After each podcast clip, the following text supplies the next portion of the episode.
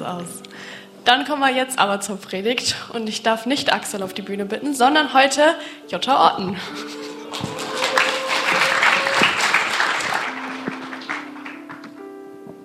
So, schönen guten Morgen. Ja, wer mich schon predigen gehört hat, der weiß, dass ich meistens was erzähle, was in meinem Leben selber vorgeht. Und ähm, so gebe ich natürlich einiges auch immer preis, aber das macht ja nichts. Ich habe ja nichts zu verbergen. So möchte ich euch fragen, könnt ihr euch noch daran erinnern, wie sich das anfühlte, wie ihr das erste Mal so richtig verliebt wart? Ich meine, so richtig verliebt? Also bei mir war das am 4. Juni vor ganz vielen Jahren auf einen Sonntag. Und ich bin als Teenie in meinem Heimatort Fischerhude spazieren gegangen.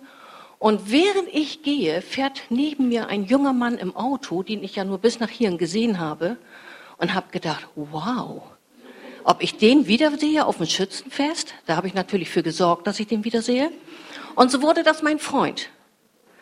Und dann kommt jetzt dieses Verliebtsein. Ich hatte Schmetterlinge im Bauch. Ich habe vergessen zu essen.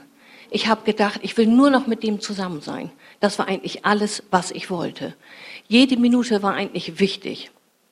Und ich meine, heute ist es vielleicht anders. Es ändert sich ja so viel. Sogar an der Schöpfungsordnung wird ja irgendwie gedreht. Kennt ihr noch verliebt sein? Oder? Doch, ja. Also in dieser Zeit macht man ja Sachen, wenn man verliebt ist, die man eigentlich gar nicht so gut findet. Mein Mann fand, also jetzt ist es mein Mann übrigens. Also und mein damaliger Freund, jetzt mein Mann, der hat äh, gesagt, also ich finde das ganz toll, wenn wir mal zusammen zum Catchen gehen. Und da habe ich gedacht, du nein, diese nackten, schwitzigen Männer, das ist ja schrecklich, ne? Aber ich habe gesagt, ja, natürlich, ich komme mit, ne? So, und das nächste Tolle, was auch ich nicht so toll finde, ist Autorennen. Ich weiß, das ist bei den meisten was ganz, ganz Tolles, Autorennen. Für mich hört sich das an, als ob Bienen um meinen Kopf rumsurren. Und also bin ich mit zum Autorennen. Ja, warum? Hand in Hand, ganz dicht, immer schön geschmust. Das war das, Schmetterlinge im Bauch. Das ist das, was ich einfach erleben wollte. Und meine Freundin sagte damals zu mir, sag mal, merkst du eigentlich, dass ihr wie die Kletten seid? Und dann sage ich, ja, das merke ich. Und so ist heute mein, mein Predigtitel. Die Liebe zieht dich wie ein Magnet. Und das ist das, was ich immer gespürt habe. Ich wollte einfach nur zusammen sein. Ich wollte mit meinem jetzigen Mann zusammen sein. Und man sieht eben nicht nur das Gute, man sieht eben immer nur das Gute in dieser Person. Also wenn jemand gesagt hätte, ist er nicht ein bisschen groß oder ist er nicht ein bisschen dick? Ich meine, er ist schlank, er ist nicht dick. Aber es wäre ganz egal, was die gesagt hätten. Ich hätte immer gesagt, der wunderschönste Mann, einfach herrlich, alles an dem findet man toll. Und ich denke, so ist das, wenn man verliebt ist. Und wie ich diese Predigt vorbereitet habe, da habe ich gesagt, ja Gott, aber was kann man denn noch so beschreiben? Was bedeutet das, dieses Gott dich, ähm, die Liebe groß machen? Und dann erinnerte mich Jesus an ein Wort, das ich vor über 25 Jahren in einem Lobpreis mal bekommen habe, wo ich nichts mit anfangen konnte. Ich hatte nur immer das Bedürfnis, dieses Wort immer zu wiederholen. Und ich spreche es mal in Deutsch aus. Ich habe das auch in Deutsch gesagt, weil ich keine Ahnung hatte und habe immer Magnify gesagt aber es wird ausgesprochen Magnify. Und Magnify, das fand ich so genial, dass Gott mir dieses Wort gibt. Das bedeutet vergrößern, verstärken, verherrlichen, lobpreisen und aufbauschen. Und das finde ich so herrlich. Das ist das, was wir praktisch machen. Ob du verliebt bist mit einer Person, du vergrößerst alles, du machst alles genial. Aber das ist auch das, was Gott möchte, was wir mit ihnen machen. Bei meinem Freund, den ich dann ja geheiratet habe, hat man ja intuitiv dieses Gefühl, ich habe ja einige junge Leute hier, man möchte doch diese Liebe festhalten. Immer und ewig, das ist doch das, was man sagt. Und mein Mann war im Verkauf, ich musste jeden Tag für ihn ein Hemd bügeln und eine Hose aufdämpfen. Und das war also als junge Frau, ich war damals 19, da habe ich gedacht, Mann, Mann, Mann, das wird ja eine schöne Herausforderung. Jeden Tag. Aber um das irgendwie hinzukriegen, habe ich intuitiv, wenn ich gebügelt habe, immer an meinen Mann gedacht und immer was Gutes gedacht.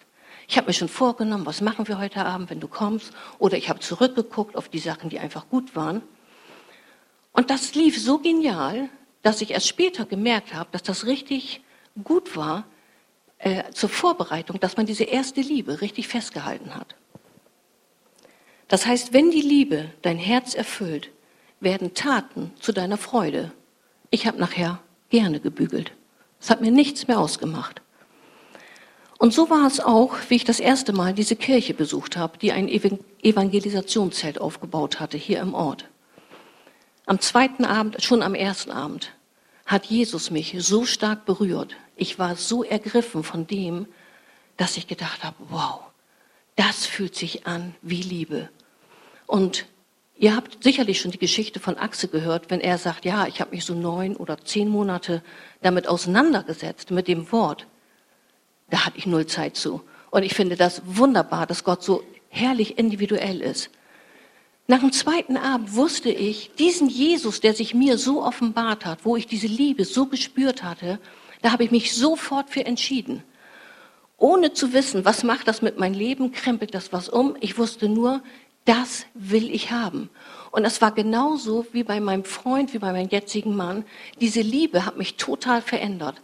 Ich hatte keinen Hunger mehr, ich hatte Schmetterlinge im Bauch. Ich habe meine ganze Zeit genutzt, um einfach nur an seinem Wort zu lesen. Ich wollte wissen, was steht da drin? Ich muss doch den Jesus kennen. Dieses Wort, was eigentlich vorher für mich, naja, mehr ein Märchenbuch war, das war auf mal für mich Wahrheit. Also wollte ich doch wissen, wie, kann, wie darf ich mich verhalten? Mein Glaube hat sich nach außen hin in ein Leben, ich möchte es für dich machen, in Werke tun ausgedrückt. Und ich sag mal so, dienen oder Werke tun, an Mangel an Erkenntnis habe ich viele Fehler gemacht. Und das mache ich auch heute noch. Aber mein Bedürfnis war, ich möchte das, was ich lesen, umsetze, umsetzen. Ich möchte das tun. Ich möchte einfach dienen, dir zur Freude und weil es letztendlich ja auch ihn verstärkt und ihn groß macht. Und so habe ich Arbeiten oder Dienen, ich nenne es mal, wie die Bibel sagt, Werke, einfach gemacht, weil es dieses große Bedürfnis in mir war. Und was ich erst viel später eben festgestellt hatte, war, dass dieses Dienen oder dieses Bügeln für meinen Mann, dieses Werke tun, hat mich immer an die erste Liebe festgehalten. Bei meinem Mann, aber auch bei Jesus. Ich liebe Jesus heute noch genauso wie damals. Und die Verbindung zwischen Glaube und Werke lesen wir im Jakobus 2, 14 und 26. Liebe Brüder und Schwestern, welchen Wert hat es, wenn jemand behauptet, an Christus zu glauben, aber an seinen Taten ist das nicht zu erkennen? So wie der Körper ohne den Geist tot ist, so ist auch der Glaube ohne Taten. Ich meinte mit Werke und Taten jetzt nicht einmal diesen Dienst, ob du hier Kaffee kochst oder ob du irgendwas äh, machst in dieser Gemeinde, sondern ich meine grundsätzlich, wie stehen wir zum Glauben? Was tust du, weil du innerlich so von Jesus überzeugt bist, weil du eigentlich alles einfach gibst? Und wir lesen in Josua 2, äh, dass Josua zwei Männer als Spione von seiner Armee nach, Jericho schickte. Und die Hure Rahab hat diese zwei Männer aufgenommen, hat sie versteckt und hat dafür gesorgt, dass sie wieder entkommen können. Und dafür hat sie aber gesagt, ich möchte, dass ihr mich, meine Familie und mein Haus dafür beschützt, dass hier nichts zerstört wird. Und sie hat um dieses Haus, damit es äh, eine Unterscheidung gibt zwischen all den Häusern, einen roten Stoff, Stofffetzen rausgehängt am Fenster. Und genau das waren diese Taten, die Rahab den Glauben letztendlich bezeugen ließ. Wenn sie das nicht getan hätte und sie hätte an den Gott Israels geglaubt, aber hätte nicht gehandelt, dann wäre das ein toter Glaube gewesen.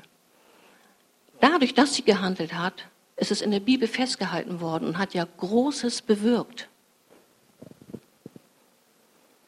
Wenn wir uns zum Glauben an Christus bekennen, müssen wir bereit sein, uns aktiv mit Christus zu identifizieren.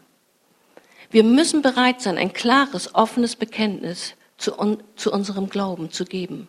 Eben magnify ihn groß machen, ihn verehren, ihn verherrlichen und wir dürfen ihn aufbauschen, so groß es irgendwie geht.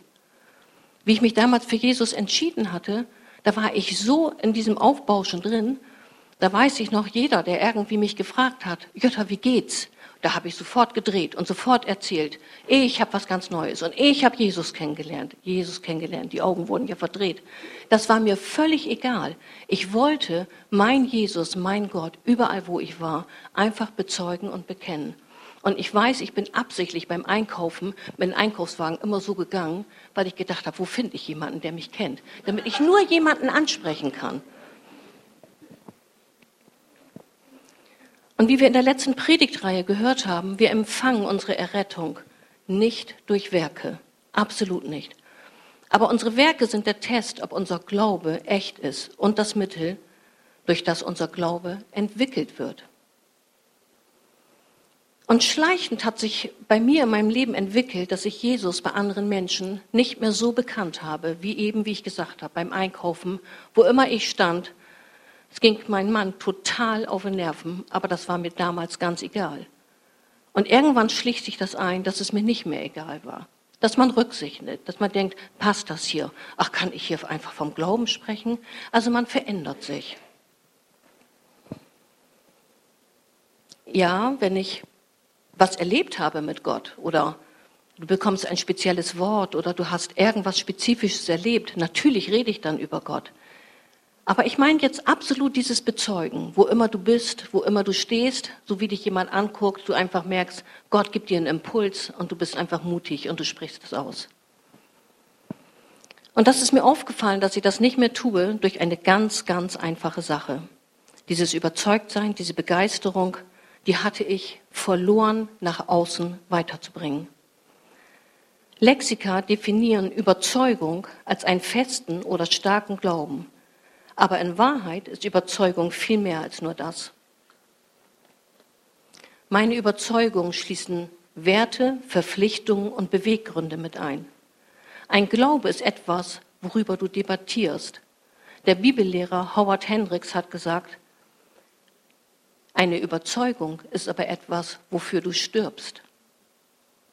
Also ich brauche nur über die Klimaaktivisten etwas zu sagen, dann wisst ihr, was die alle wagen und was die tun, weil die überzeugt sind von Dingen und sagen, da werde ich alles vergeben. Sind wir überzeugt? Sind wir begeistert? Unsere Überzeugungen bestimmen unser Verhalten. Sie motivieren uns, in einer bestimmten Art und Weise zu handeln. Hebräer 11, Vers 1. Der Glaube aber ist eine Verwirklichung dessen, was man hofft, ein Überzeugtsein von Dingen, die man nicht sieht.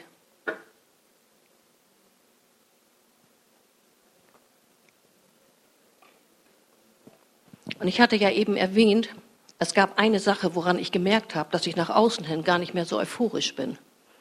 Und alles, was sich schleichend so, ja, eben schleichend passiert, das wird an dir erst rückwirkend bewusst. Und ich muss ein bisschen ausholen. Letzten Sommer hatte meine Schwiegertochter so eine Verkaufsveranstaltung zu Hause. Es gibt ja viele Formen davon. Und sie hatte eine Veranstaltung, wo es Kopfkissen und Matratzen gab und alles, was dazugehört.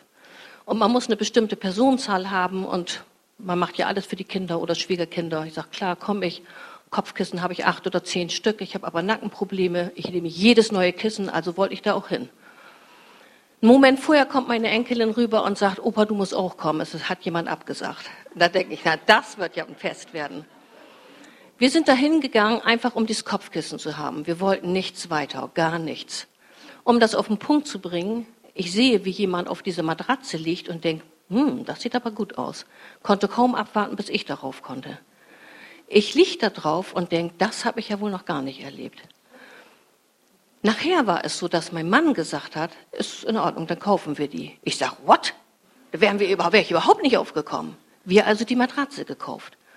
Er hat gleich gesagt, der Körper muss sich umgewöhnen. Das ist nicht einfach, du schläfst da gut drauf. Ich war da so von überzeugt, dass ich wusste, er sagt, nach zwei Wochen kann man die wieder umtauschen, dass ich, die seit Jahrzehnten Rückenprobleme hat, mit zwei Wochen nicht hinkomme. Ich habe vier Wochen gebraucht. Ich bin jeden Morgen aufgestanden und habe gedacht, oh, oh, oh, komme ich noch wieder gerade. Aber dann war es vorbei. Ich konnte da wunderbar aufschlafen. Ich hatte keine Rückenschmerzen mehr. Und ich war so überzeugt davon, auch während dieser vier Wochen. Und dann habe ich gesehen, dass mein Mann, der morgens eigentlich immer wieder Glöckner von Notre Dame aufstieg, dass er schwuppdiwupp auf, raus aus dem Bett, konnte gehen. Ich sage, ist dir das schon mal aufgefallen? Und wenn ich denn von irgendwas überzeugt bin, dann könnt ihr euch ja vorstellen, jeder, der mir dann irgendwie Gegend, sag mal du, ich will so eine Party machen, willst du nicht auch kommen? Das sind Matratzen. Und dann habe ich geschwärmt. Und das war der Moment, wo Gott mir gezeigt hat, toll, Jutta, dass du eine Matratze so hoch hängst und meinen Namen nicht mehr bekennen magst vor anderen Leuten. Und das war echt ein Schock für mich, wo ich gedacht habe, genau so ist es. Ich kann jeden von dieser wunderbaren Matratze erzählen, aber habe mich zurückgenommen, woanders ihn groß zu machen, ihn zu verehren. Und was ist das für ein wunderschönes Wort? Magnify.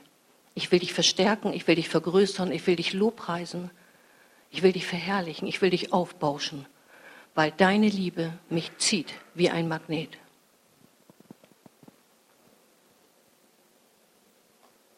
Und ich will das machen einfach so, weil Menschen wichtig sind und aus meiner Überzeugung heraus. Ich bin überzeugt, dass gerettet zu sein das Größte ist, was Gott uns möglich gemacht hat durch seinen Sohn. Ich bin überzeugt, dass wir Heilung und Vergebung bekommen haben und das nur annehmen brauchen. Und ich bin überzeugt, dass seine Liebe stärker ist als jede Liebe, die ich jemals erfahren werde, was menschliche Liebe bedeutet. Diese tiefe Liebe, die er uns gibt, die uns immer wieder zieht, wie ein Magnet, wie auf diesem Foto drauf ist, dieses, dieser Kompass, der uns immer wieder ausrichtet, weil seine Liebe es ist, die uns immer wieder zieht. Und durch Überzeugung kommt doch Begeisterung. Und durch Begeisterung fängst du doch an, über das zu reden. Ich meine, wie ich meinen Freund damals hatte, dann habe ich jedem erzählt, ich habe einen Freund, ich habe die Tage gezählt. Wie oft bin ich schon mit dem zusammen? Wie lange? Wie viele Tage? Und so ist das auch mit Jesus gewesen. Ich habe jeden erzählt, ich habe was ganz Neues, ihr müsst das mal hören. Das ist alles Wahrheit, was da steht. Und dieses Menschen bekannt machen mit einem Gott, der lebt, der dir das gibt, was deine Bedürfnisse tatsächlich ja, sich wünschen. Ein Mensch kann deine tiefen Bedürfnisse nicht stillen. Es wird nur Gott sein. Aber du musst mich mit ihm zusammen sein. Du musst dich auf den Weg machen. Ohne Überzeugung machen wir uns von Umständen abhängig. Wenn wir nicht entscheiden, werden andere für uns entscheiden. Ein Mensch ohne Überzeugung ist einfach ein schwaches Glied in der Gesellschaft. Ein Christ ohne Überzeugung ist ein schwaches Glied in der Gemeinde. Und ich glaube, dass Paulus von Überzeugung sprach, als er im Römer 12.2 sagte, und seid nicht gleichförmig dieser Welt, sondern werdet verwandelt durch die Erneuerung des Sinnes, dass ihr prüft, was der Wille Gottes ist, das Gute und Wohlgefällige und Vollkommene. Und ganz ehrlich, ich glaube, ich nehme diesen Vers jedes Mal mit rein, wenn ich predige. Und wir hatten ja auch gerade den Römerbrief, da hörten wir den auch. Und das finde ich super. Das finde ich richtig super. Weil das ist doch unser Ziel. Wir wollen doch nicht gleichförmig sein. Wir wollen doch anders sein. Wir müssen anders sein. Wir wollen Jesus bekennen. Wir wollen seine Liebe weitergeben. Wir wollen den Frieden ausstrahlen. Das ist doch das, dieses, diese Liebe, dieses Magnet, das uns zieht. Das sollen da andere auch spüren, dieses Ziehen. Dass wir Liebe haben, die wir gerne weitergeben. Wir wollen sprühen vor Begeisterung.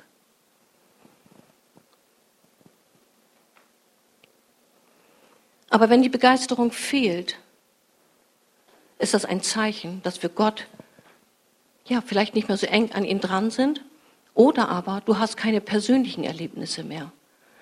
Natürlich, wenn ich hier bin, wenn ich im Lobpreis bin, was war das wieder für eine wunderbare Lobpreiszeit heute Morgen? Ich spüre immer Gott dann. Aber ich meine jetzt dieses persönliche Erleben mit Gott. Wo stehst du? Wann hast du zuletzt ein persönliches Erlebnis mit Gott gehabt? Wann hat er dir ein Wort gegeben? Wann hat er gesagt, tue dies, geh zu dem hin, bete für den, mach das, äh, beschütze da jemanden? Dies ganz Persönliche, was zwischen dir und zwischen Gott ist. Das ist das, was uns weiterbringt, was uns Ermutigung gibt und wo wir diese Begeisterung letztendlich für bekommen. Und das ist wie in der Ehe.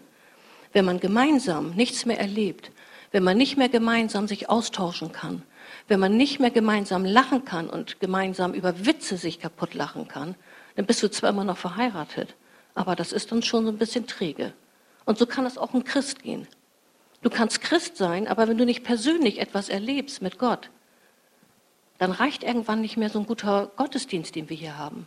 Dann wird man immer ein bisschen lauer und schwacher und man ist nicht mehr überzeugt. Wo keine Überzeugung ist, ist auch keine Begeisterung mehr. Und wie ich bei der letzten Predigt gesagt habe, war mein Jahreswort Hingabe. Und Hingabe, das habe ich ja erarbeitet mit Gott, dieses Jahreswort. Und dann habe ich aber gedacht, na ja, Gott, wie stellst du dir das vor, Hingabe? Ich lese gerne, ich habe gerne Lobpreis, ich bin mit dir zusammen. Was soll jetzt noch mehr Hingabe sein? Soll ich noch mehr lesen? Soll ich noch das? Das bringt es ja nicht. Was meinst du konkret? Und dann hat aber Gott zu mir gesagt, ja, was meinst du denn? Was bedeutet das für dich, Hingabe? Was hättest du denn gerne? Was wünschst du dir denn mehr? Und dann habe ich gesagt, ja, ich wünsche mir mehr, dass ich mich ganz persönlich mit dir mehr erlebe. Dass ich das, was mir fehlt, diese Begeisterung von dir zu erzählen, da möchte ich wieder rankommen. Ich möchte offen sein, egal wen ich treffe und wo das ist, ob mein Mann das doof findet oder nicht. Ich will dich bekennen und ich will deine Liebe einfach weitergeben. Ich möchte einfach mehr erleben mit dir. Und Begeisterung bleibt, wenn Gott für dich persönlich wird. Und seine Liebe zieht dich wie ein Magnet. Und Gott hat mir wunderbare Bibelstelle dazu gegeben. In 2. Mose 4,2, da fragte ihn der Herr, was hast du in der Hand? Es ging um, um Mose, der praktisch zum Pharao wollte. Ihr könnt gerne die Geschichte mal nachlesen. Da fragte ihn der Herr, was hast du in der Hand? Einen Stab, erwiderte Mose. Wirf ihn auf den Boden, befahl der Herr. Mose gehorchte und sofort verwandelte sich der Stab in einer Schlange. Erschrocken wich Mose zurück. Der Herr aber forderte ihn auf, pack die Schlange beim Schwanz. Mose griff nach ihr und sie wurde einer, in seiner Hand wieder zu einem Stab. In einem anderen Vers sagte der Herr ganz klar zu Mose, vergiss deinen Stab nicht, denn mit ihm wirst du die Zeichen tun, die deinen Auftrag bestätigen. Und das finde ich so krass, dass, dass Mose, der ja praktisch durch Gott das bekommen hat, der wich zurück, erschrocken. Wie oft weichen wir erschrocken zurück? Gott sagt zu dir, er gibt dir einen Impuls und er sagt, mach das doch jetzt mal eben. Geh doch mal eben zu dem hin. Und er gibt dir vielleicht sogar einen Eindruck für jemanden. Und du denkst, oh nee, also ich nicht. Erstmal zurückweichen. Und wir warten auf das zweite Wort von Gott und sagen, komm, nimm, geh, geh auf jemanden zu, mach es einfach. Ob das privat ist, Heilung auf der Straße ist, Gebet für andere, ob das ein Wort ist, was du hier geben sollst. Erstmal weichen wir zurück. Nee, also fühlt sich an wie eine Schlange. Ich sag doch nichts öffentlich. Und ich habe ein paar Bibelverse, die das betreffen. Ich weiß nicht, ob ihr das lesen könnt von da. 2. Mose 7, 17. Ich schlage jetzt mit diesem Stab in den Nil und das Wasser wird zu Blut werden. Oder der Herr sagte zu Mose, Aaron soll seinen Stab über die Flüsse, Kanäle und Sümpfe ausstrecken. Dann werden unzählige Frösche über Ägypten herfallen. Oder der Herr sprach zu Mose, Aaron soll einen Stab ausstrecken und damit in den Staub schlagen. Dann wird der Staub im ganzen Land zu Stechmücken werden. Mose streckte seinen Stab aus und der Herr ließ einen Ostwind aufkommen, der den ganzen Tag und die folgende Nacht wehte. Am nächsten Morgen hatte der Wind riesige Schwärme von Heuschrecken herangetrieben. Du wirst sehen, dass ich dich am Berg Horeb erwarte und dort vor dir auf einem Felsen stehe. Schlag mit dem Stab an diesem Felsen, dann wird Wasser aus dem Stein herausströmen und das Volk kann trinken. Und der letzte, solange Mose seine Hände mit dem Stab erhoben hatte, behielten die Israeliten den, im Kampf die Obermacht. Er ließ die Hände sinken, waren die Amalekiter überlegen. Das sind die Wunder, die Mose vollbracht hatte mit dem Stab den Gott ihm gab, um durch ihn diese Wunder überhaupt zu vollbringen. Magnify. Durch diesen Stab wurde Gott verherrlicht, groß gemacht, aufgebauscht. Ihm zur Ehre. Gott wurde gezeigt.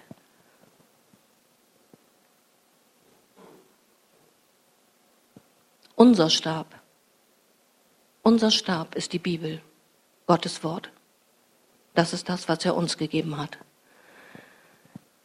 Das heißt, wir denken, also ich denke oft, Gott macht das schon alles.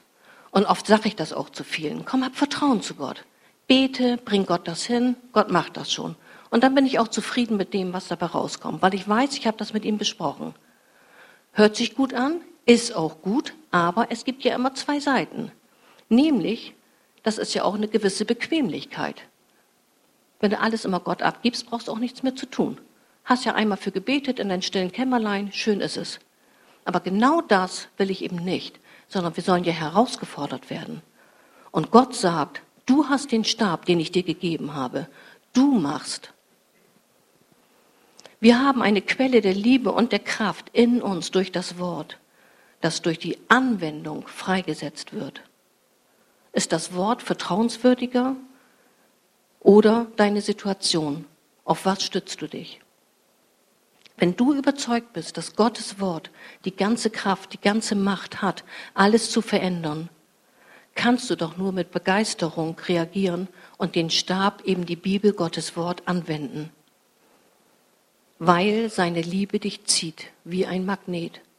Und du dadurch die Gelegenheit hast, Gott groß zu machen, ihn zu verehren, ihn Lob zu preisen und ihn aufzubauschen. Kann man Gott zu viel aufbauschen? Nein, kann man nicht. Und so wie ich überzeugt war und noch bin von dieser Matratze, so bin ich aber zu 100 Prozent überzeugt, dass es nichts Besseres gibt, als mit Gott zu gehen. Aber Gott ist eben nicht nur für mein Wohlbefinden da. Gott ist nicht nur gekommen, damit ich errettet bin und erlöst bin, sondern ich bin da, um meinen Stab bzw. sein Wort auch zu nutzen, im Gebrauch zu nehmen, anzuwenden dadurch etwas freizusetzen, weil ihm alleine die Ehre gebührt, was er durch mich gemacht hat. Er verändert uns. Er erhebt dich, damit wir ihn wieder erheben dürfen. Das war der Grund, weswegen ich im Gebet erbeten hatte unter Matthäus 12, 34. Wovon das Herz erfüllt ist, das spricht der Mund aus. Und das ist das, was ich wollte. Ich wollte es einfach aussprechen. Ich möchte seine erfüllende Liebe weitergeben. Ich möchte Menschen erzählen, dass er Krankheiten heilt. Ich möchte Menschen sagen, dass alle Segnungen, die du in der Bibel liest, die gehören dir, die darfst du dir wirklich anziehen. Seine Liebe ist dir geschenkt. Und durch unser Leben fließt der Geist Gottes und ist Ausdruck unserer Handlung, unserer Sprache und alles, was wir tun. Aber nun ist ja die Frage, wie kommen wir da wieder hin zu dieser magnetischen Liebe? Wie kannst du sie zurückbekommen? Also einmal ist eine aufrichtige Liebe an Jesus, ist ja sichtbar durch unsere Prioritäten, die du in deinem Leben setzt. Guck dir deine Prioritäten an, dann spürst du, wo darfst du was verändern, wo kannst du eine kleine Schraube drehen. Sei mit ihm zusammen, rede mit ihm, aber höre auch zu, was er dir sagt. Lerne zu hören, dass du seine Stimme kennst. Gehe mit dem starken Bewusstsein durch den Tag, dass er immer in deiner Gegenwart ist. Wenn du dich für Jesus entschieden hast, dann lebt er in dir. Übe dieses Bewusstsein, er ist immer da. Ich mache das oft zwischendurch, dass ich einfach mal stehen bleibe, anhalte am Tag und überlege, was habe ich jetzt alles in meinem Kopf drin? Was für ein Kopfkino spielt sich da gerade ab? Und das lässt dir ganz oft zeigen, wo stehst du wirklich. Und werde dir bewusst, Gott ist immer da. Und wir müssen auf unsere geistliche Leidenschaft achten. Geh zurück an dem Ort, wo du zuletzt gespürt hast. Diese Liebe, diese magnetische Kraft, die habe ich lange vielleicht nicht mehr gespürt. Geh an dem Ort zurück und bleibe stehen und sprech da mit Gott rüber und sag, zeige mir Gott, wer oder was hat ein Keil dazwischen getrieben, dass ich dann nicht mehr weiterkommen konnte, dass ich diese Liebe nicht mehr so spüre. Offenbarung 2. Aber eines habe ich an dir auszusetzen. Von deiner anfänglichen Liebe ist nicht mehr viel übrig.